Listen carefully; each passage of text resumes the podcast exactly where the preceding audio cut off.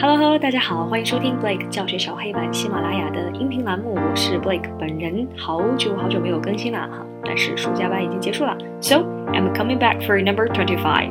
So we will go no more arriving by Lord Byron.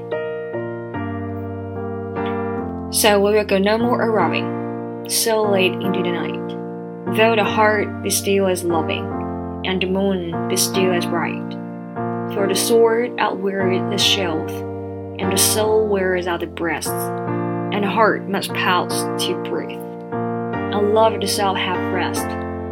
Though the night was made for loving, and the day returns too soon, yet we will go no more arriving by the light of the moon. So we will go no more arriving so late into the night. The speaker opens with some anaphor, repeating the same structure to begin each line, like so we will go no more arriving so late into the night.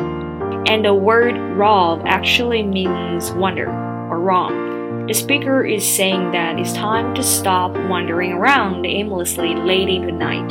And it is also possible that he he is being metaphoric. And there is a we so it is possible the speaker is talking about someone else, like a body or a girlfriend. He could also just be saying we to me himself, because people do that sometimes. And though the heart be still as loving, and the moon be still as bright, the point is that even though the heart is very much alive, very much emotional, ready to go roving or go loving, and even though the moon is still really bright, meaning that they can wander around and still be able to see, and it's time to stop. But well, why stop rowing when the heart still wants to and the bright moon is still inviting?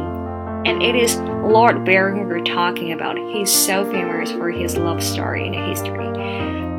Probably because there comes a time when you have to stop wandering and messing around. For the sword outwears the shelf, and the soul wears out the breasts. The speaker continued to explain the meaning of his decision to stop rowing a sword can only outwear its sheath after a very long time, and eventually gets tired of the body and goes wherever soul goes. And heart must pause to breathe, and love itself have to rest.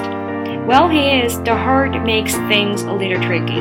He is probably thinking that the heart is a figurative sense as a source of motivation. Sometimes the heart needs a break from wanting to do things. If your heart is always obsessed with something like roving, it will get tired sometime. And this is Lord Byron we're talking about. If you're interested in him, you can Google him and you might understand what this story about. And this is basically for today's. And thank you for listening. See you next time. Bye bye.